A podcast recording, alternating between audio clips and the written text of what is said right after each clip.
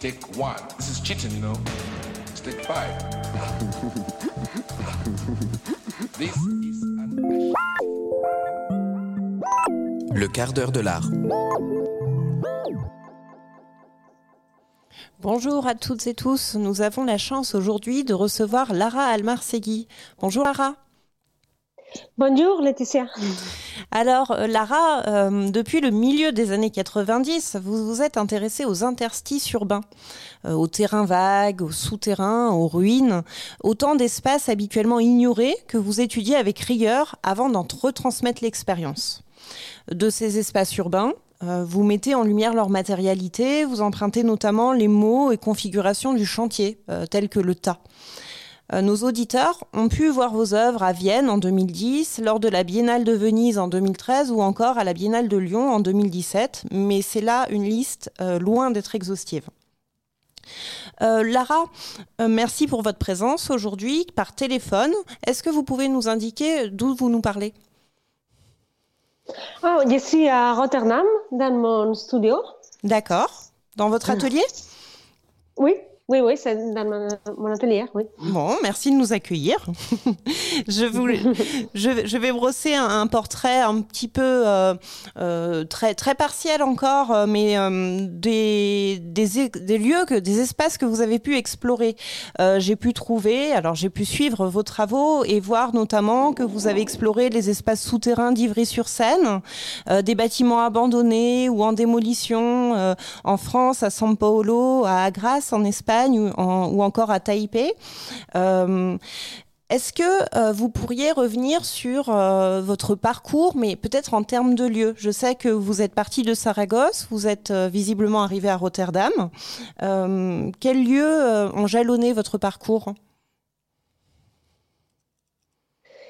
Mm, Bon, je crois que pour moi c'était important que j'ai commencé à travailler en Espagne. C'était les années 90 il y avait euh, beaucoup de projets de construction, il y avait une espèce d'euphorie de la construction. Je me trouvais entourée d'une grande euh, euh, énergie de dessiner et construire l'espace et je l'ai trouvée très troublante. Je crois que ça m'a beaucoup défini mon position, qui a devenu une position assez critique avec l'idée de construction, assez contre la construction. Donc, ce contexte espagnol des années 90, je crois, c'était euh, important parce que j'étais contre ça. Après, j'ai déménagé en Hollande euh, où euh, l'espace est très contrôlé, très dessiné. Il y a un très bon dessin, très, presque idéaliste. beaucoup des idéaux sont construits. Mais par contre, on sent que tout l'espace est absolument contrôlé euh, cette espèce d'excès de, contrôle de l'espace a beaucoup poussé aussi mon position dans l'art. Donc, je crois que ces deux lieux étaient assez déterminants. Après, il y a produit des projets dans des différents endroits que j'ai visités et il y a toujours appris quelque chose où j'étais invitée. Oui, alors on peut peut-être le préciser pour euh, nos auditeurs parce que vos œuvres sont des œuvres visuelles. Là, nous sommes sur euh, la radio. Euh, elles prennent des formes diverses, hein, variées. On peut, citer bah, des installations en espace d'exposition, mais aussi des installations in situ. Vous avez aussi pu produire des guides répertoriant les ruines ou terrains vagues, ou encore des calculs de masse de matériaux. Comment est-ce que vous décririez vos œuvres euh, en quelques mots? Bon, il y, a quelques œuvres qui c'est euh, assez simple, mais, mais elle est très physique.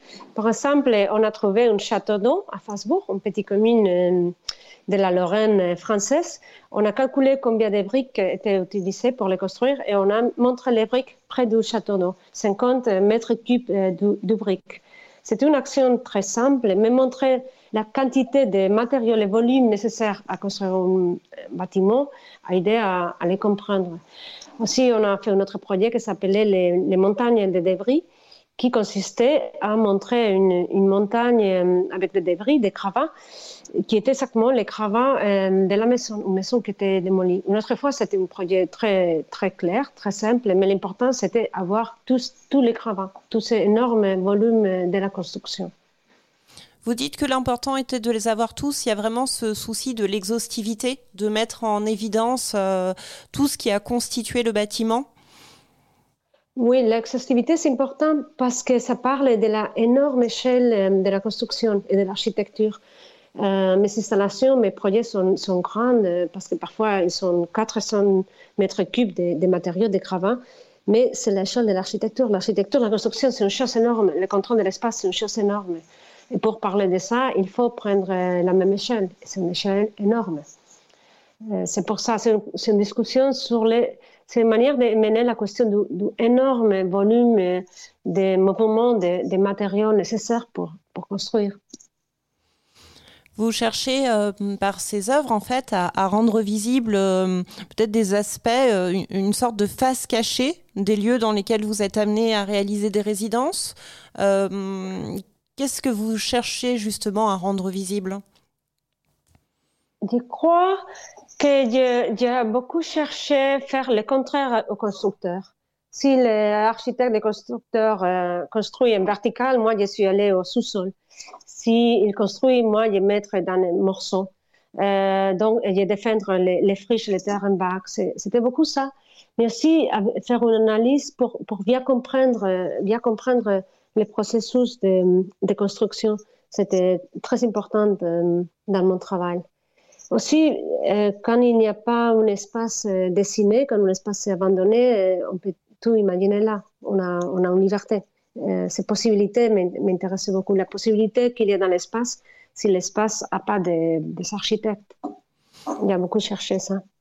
Est-ce qu'au final, on peut considérer que vous vous mettez un peu à l'échelle de l'espace que vous étudiez, si c'est un bâtiment ou un quartier? Oui, oui, oui, oui, c'est l'échelle une, une, l'échelle euh, réelle. Alors, ça c'est une échelle très belle. Comme artiste, quand je, je la découvert, je peux jamais arrêter cette échelle. L'échelle de la réalité, c'est une chose euh, très intéressante pour l'art parce que là, on, peut vraiment parler avec ça qui, qui se passe dans l'espace. On, euh, on fait partie. Euh, cette échelle réelle, c'est important, mais bien sûr, quand on parle de démolition, de construction, cette échelle réelle, c'est une échelle énorme. Énorme. Cette question euh, de la démolition, euh, elle est, elle, vous avez fait le lien tout à l'heure hein, avec ce que vous aviez pu constater en Espagne ou aux Pays-Bas. Euh, vous, vous, le mettez toujours en lien avec un projet d'aménagement ou ça peut être à partir d'un bâtiment isolé ou même d'un bâtiment qui ne serait pas démoli? Je crois qu'il y a des, vraiment des projets d'aménagement. C'est pas pour chance, la chance qu'il y a eu tout ça dans les années 90, en fait, dans les villes européennes, on est dans des processus de transformation urbaine, de, réaménagement du centre urbain qui ça passe, euh, qui c'est très fort à ce moment-là. Je crois que dans 10, 20 années, on dira, oh, à ce moment-là, on, habitait entre les démolitions. Comme ça arrive maintenant à c'est le moment de transformation urbaine. Et ce processus est très fort les dernières décades. Et, et on, est là-dedans, on, on, travaille dedans, euh, on, est, on travaille entouré d'énormes processus de rénovation euh, urbaine dans les villes européennes et on, on, vivrait avec. Ça fait partie du moment de, dans l'urbanisme, je pense. Donc votre euh, votre travail euh, d'artiste, il s'intègre vraiment dans cette dimension, dans ces moments en fait de transformation urbaine. Est-ce que à partir de vos recherches, de vos parcours, vous avez pu euh, repérer des matières que l'on ne voit pas assez ou dont on n'aurait pas assez conscience, ou encore des, éléments, des matériaux, des matières dont on que l'on ne verrait pas du tout? Je trouve euh, tout le temps des, des endroits, des matériaux très oubliés. Déjà, je pense, euh, Laetitia, c'est que, c'est que vous et moi qui s'intéressent aux cravats de démolition. en général, oui, la gente ne s'intéresse pas trop aux cravats. On ne s'intéresse pas aux démolitions. L'aspect physique euh, de la construction euh, intéresse presque personne. Euh, quand on parle d'architecture, de construction, on parle beaucoup des idées, on, on parle de, de l'air, euh, on, parle des idéaux, on parle des utopies. Il y a une vision très idéaliste de, l'architecture.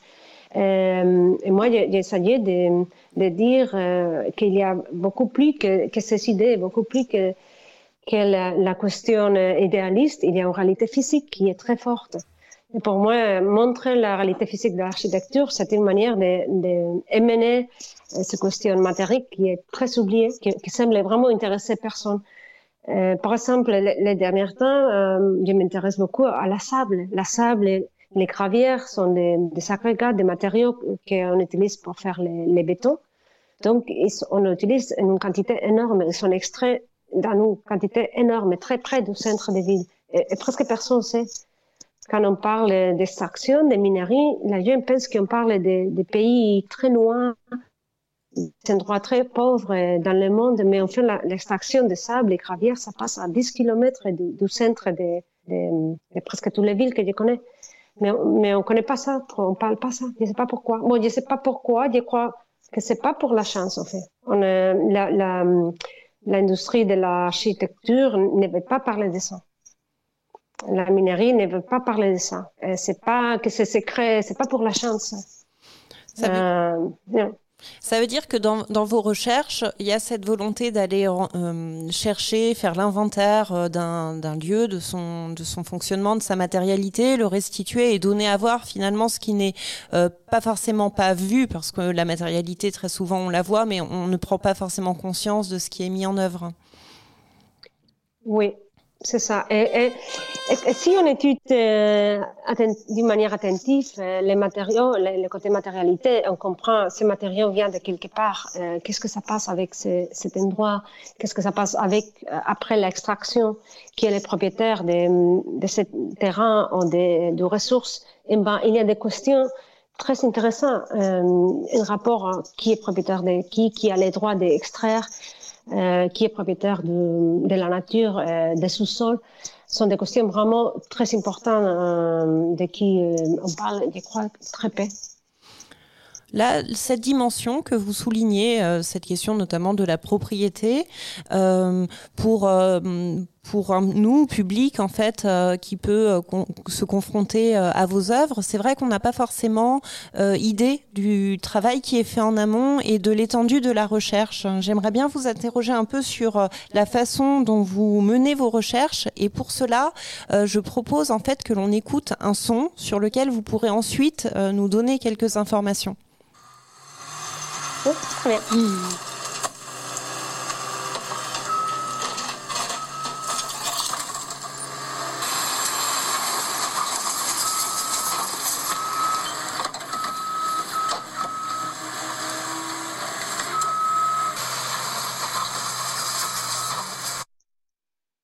Voilà. Alors Lara, qu'avons-nous entendu euh, On a entendu euh, une, vidéo qui le, son n'est pas très bien, mais c'est un, excavateur, excavateur qui était en train de démolir une maison, une petite maison d'habitation euh, dans un quartier à Dallas, Texas, États-Unis, États-Unis. Et là, on a démoli la maison et je les ai demandé de garder les cravates de la maison faire une excavation dans les jardins de la maison et mettre les gravats, les débris de la démolition dedans l'excavation et l'enterrer, les couvrir avec la terre. Donc, euh, tous les débris, tous les gravats euh, résultats de la démolition de la maison ont fini euh, enterrés dans les, dans les jardins. C'est un projet qui, déjà, c'est bon, c'était pas facile à, à, à, les coordonner, il fallait collaborer avec les démolisseurs, bien sûr. C'est un projet qui réfléchit beaucoup sur les origines de, la construction de, la maison.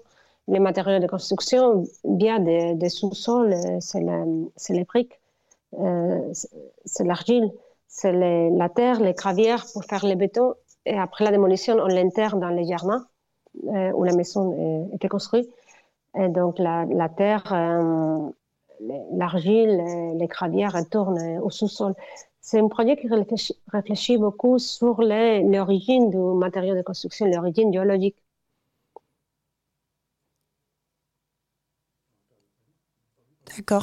En fait, euh, je me demande, Lara, est-ce que on peut prendre l'exemple de ce projet? Est-ce que vous pourriez nous, donner l'exemple de comment vous procédez? Pourquoi est-ce que vous êtes arrivé euh, sur ce site? Et euh, comment avez-vous pu prendre connaissance de la construction et puis ensuite mener à bien votre projet d'œuvre?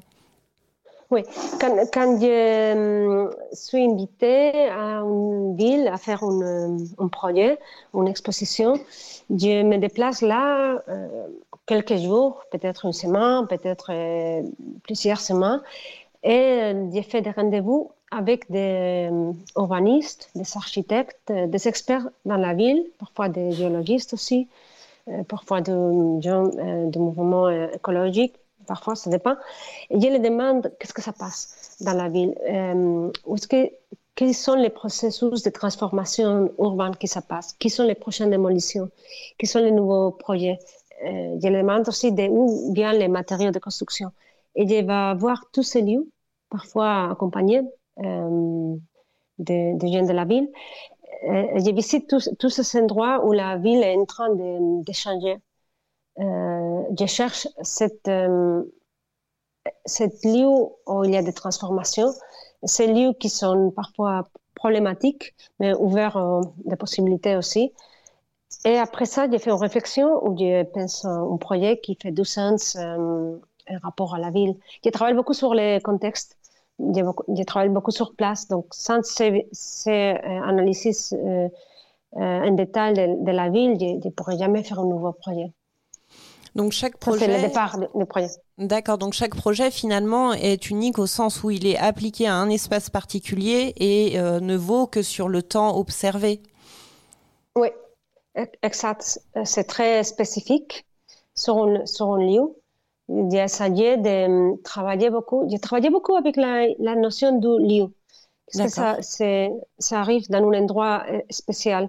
J'ai travaillé euh, beaucoup sur l'idée de que tous les lieux, tous les endroits ne sont pas les mêmes. Pas du tout. Euh, on disait beaucoup que, on parlait beaucoup de, quelques temps avant de la globalisation, on comparait des phénomènes euh, similaires et ça, je n'aimais pas ça. J'ai toujours voulu prendre le maximum de détails, euh, m'approcher et dire que si on va dans les souterrains d'Ivry, c'est très différent des souterrains de Paris. Ce qui se passe à Ivry, c'est complètement différent de, Paris, par exemple euh, et me concentrer sur cette chose spéciale qui se passe à Ivry, à Villervin, maintenant, par exemple. Oui, justement, euh, euh, nous, pourrons bientôt euh, voir vos œuvres à Villeurbanne, puisque vous avez une exposition qui est prévue à l'Institut d'art contemporain. Est-ce que vous avez noté un retour un peu particulier, justement, de cette expérience villeurbanaise oui, bon, à Villavin, c'était très spécial l'invitation parce que c'était les habitants, les habitants du quartier de, de, Bers, de la rue Alfred Brinon, qui m'ont invité. Euh, donc, je suis, je me déplacé à Villarvan à, faire une recherche parce qu'ils ils ont voulu euh, travailler avec moi et voir qu'est-ce que j'appelle les, professeurs. C'est déjà un parcours assez unique pour moi en comparaison à, à Dallas. J'ai été invité pour un musée. C'est très différent. Et là, euh, j'ai passé des semaines, euh, j'ai rencontré euh, des, experts, des acteurs de, la ville, d'urbanisme, des gens des associations. Et j'ai fait une, réflexion. on a regardé beaucoup de différents matériaux de construction, où est-ce qu'ils sont extraits? On est allé voir les, les endroits des les gravières, des, sables près de rivières. On est allé voir les endroits où on, fait les concassages des matériaux de démolition. On a visité euh, euh, beaucoup de différents matériaux. On a vu plein de différents matériaux. Euh, surtout, j'ai trouvé les mâches fer, un matériau très intéressant en Villeurbanne. Les mâches fer, c'est ce béton fait utilisé en pissé qui est fait du, reste de la cendre de fondition et d'incinération. C'est un béton travaillé très à la main avec un matériau euh, de récupération. Il est trouvé très, très touchant et aussi très juste en rapport à l'identité industrielle de Villeurbanne. Donc, il a décidé de euh, lancer un projet sur les mâches fer. Et euh, on, a prévu une installation au IAC, le centre d'art de Villeurbanne, avec une grande tas de mâches fer démolies mâche fer qui est, qui est démoli, qui vient d'être concassé. En fait, le mâche-fer a cette particularité de parler de l'époque actuelle, dans la mesure où il est présent dans des constructions encore sur pied, mais aussi de l'histoire finalement de, de, la commune ou du quartier, parce qu'il renvoie à son passé industriel. Euh, J'ai pu remarquer que dans vos démarches, il y avait vraiment cette, euh, cette pratique de l'inventaire. Est-ce que d'un point de vue de la pratique artistique, euh, vous avez un positionnement particulier sur ce fait de partir d'un inventaire d'un lieu pour ensuite concevoir, créer vos œuvres. Euh, est-ce que euh, vous, vous, vous, reconnaissez d'un courant particulier ou avez des, artistes ou d'autres personnalités euh, politiques, scientifiques qui vous auraient inspiré sur ce, cette démarche? Bon, je, crois que le, livre de Perec, tentative d'épuiser une lieu parisien, c'était une grande influence pour moi. Vous connaissez ce livre? C'est un petit, un petit livre de lui. Oui. Euh, où il s'assise dans un café, plein sans sulpice, et il raconte tout qu'il voit de la fenêtre. Je crois que ce livre, c'était une très grande influence pour moi et pour beaucoup d'artistes. En fait. C'est vraiment cette vision très détaillée, une radiographie des lieux. Euh, c'est très intéressant pour moi. Je crois que si on, si on regarde un lieu, si on se pose des questions, on, on apprend des choses on apprend des choses et on se pose plus de questions, qui pose plus de questions, on trouve pas de solutions, mais beaucoup de, euh, on voit beaucoup de problèmes, euh, problématiques qu'il faut étudier euh, de manière plus profonde. Et là, euh, on a un projet artistique à tout de suite. Ça arrive tout seul. Si on regarde très intensif. Justement, ce lien avec la société, euh, on peut constater que votre travail en dit long sur nos modes de vie, euh, sur la façon dont euh, se mettent en œuvre ces questions. Enfin, vos œuvres parlent en tout cas de propriété, d'urbanisation, de, de, contrôle de territoire. Est-ce que vous avez un positionnement défini là-dessus? Est-ce que vous, vous, vous êtes plutôt investi d'un rôle d'information? Comment est-ce que vous le formuleriez? La position, euh, c'est euh, assez. Ça, ça, a commencé comme une position très critique avec la, euh, la construction, l'idée de construction, l'idée du contrôle de, de l'espace, l'idée que quelqu'un prenne des décisions sur l'espace pour les autres. Je ne faisais pas une critique à, dire qu'il y a une architecture meilleure que l'autre, mais, mais, dire que toute l'architecture a des problèmes. L'idée que quelqu'un construit une, un espace euh, déterminé et que nous, les habitants de la ville, devons les remplir, euh, je les trouve très ennuyant. Il y a un problème un peu hum, euh, très fort avec cette idée de remplir l'espace construit pour les, professionnels, pour nous. Je ne crois pas que le rôle des habitants de la ville, c'est que de remplir les espaces. Ça, il y a un, grand problème. Donc, pour moi, ça, c'est le, point de, départ. Donc, il y a, il y a travaillé beaucoup euh, contre l'architecture mais euh, en regardant plus et plus et travaillant plus et plus, euh, j'ai commencé à comprendre euh, qu'évidemment, c'est pas les architectes le problème, c'est les constructeurs, c'est les politiciens, c'est l'urbaniste, mais plus est en comparaison avec la minerie, l'industrie de l'extraction, ils sont petites. En fait, c'est l'extraction des matériaux de construction, c'est encore euh, plus forte. Donc, il y a une position euh, assez critique contre la, l'industrie de la construction et, surtout euh, l'extraction des, des, matériaux. Là, je crois que c'est clair. Mais je ne dis pas ça dans tous les projets directement. Hein. Je, suis moins explicite dans mes projets. Est-ce que cette euh, prise de conscience, en fait, cette évolution hein, de, de, de, la position critique, euh, d'abord euh, envers l'architecture et puis au final sur des industries d'exploitation, finalement, a pu vous conduire à, à, faire évoluer aussi vos œuvres ou vos façons d'intervenir sur les espaces de, sur vos espaces de recherche? Oui, bien sûr, bien sûr. Euh, par exemple, euh, ce type d'inventoire que j'ai fait, où j'ai calculé, tous les matériaux de construction qui ont servi à construire un bâtiment. Euh, j'ai fait ça quelques années avant. Et, et aujourd'hui, j'ai calculé, par exemple, tous les roches du Pyrénées, les massifs des de montagnes merveilleux des de Pyrénées, entre la France et l'Espagne. Calculer combien, les roches qui, qui font partir c'est une manière de dire que peut-être ces roches pourront être utilisées pour construire. C'est l'idée de dire qu'un endroit, euh, que la nature peut, devenir ressource.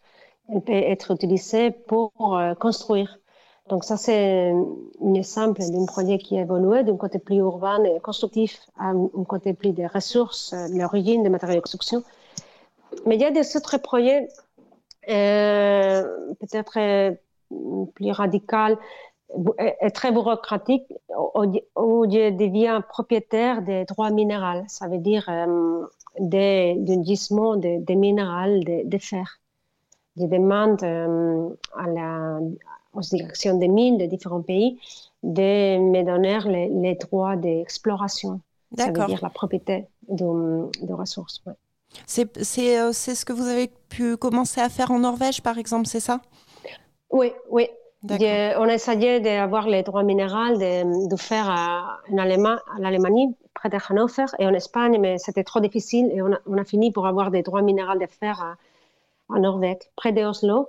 Euh, il y a une surface de 1 km pour 1 km, donc 1 km carré euh, sur dans un gisement de fer. Les droits minéraux sont euh, jusqu'au centre de la Terre. Donc, le gisement de fer va jusqu'au centre de la Terre. C'est profond, la, les volumes. Ouais. Bon. Bien sûr, comme il y a les droits minéraux de gisement de fer, le gisement est protégé. Bon, en tout cas, ça permet de, de, de belles perspectives d'exploration. Oui, oui, oui, oui, bien sûr. Je dois l'explorer, oui. Lara, avant que l'on ne se quitte, euh, pouvez-vous nous donner les informations sur euh, là où voir vos œuvres dans les prochains mois? Dans les prochains mois, oui, bien sûr, le 3 de mars jusqu'à le 30 avril, on aura une grande installation avec euh, au IAC de, de Villeurbanne. On travaille aussi sur un livre euh, qui s'appellera Les huit maisons castors, sur euh, huit maisons construites pour euh, des castors dans la rue Alfred Brinon. Ça sera présenté probablement pour les journées d'architecture et patrimoine, le mois de septembre. Sinon, il y a une expo individuelle à Amsterdam où on montre euh, une vidéo euh, qui documente euh, une, une gravière qu'on a arrêtée pendant une journée. Pendant une journée, on a demandé à une gravière d'arrêter l'extraction. Si, et aux États-Unis, à Boise, Idaho, on a une expo qui s'appelle Basalt, euh, qui montre une grande quantité de, de pierres de basalte volcanique après la, le, le tir des mines.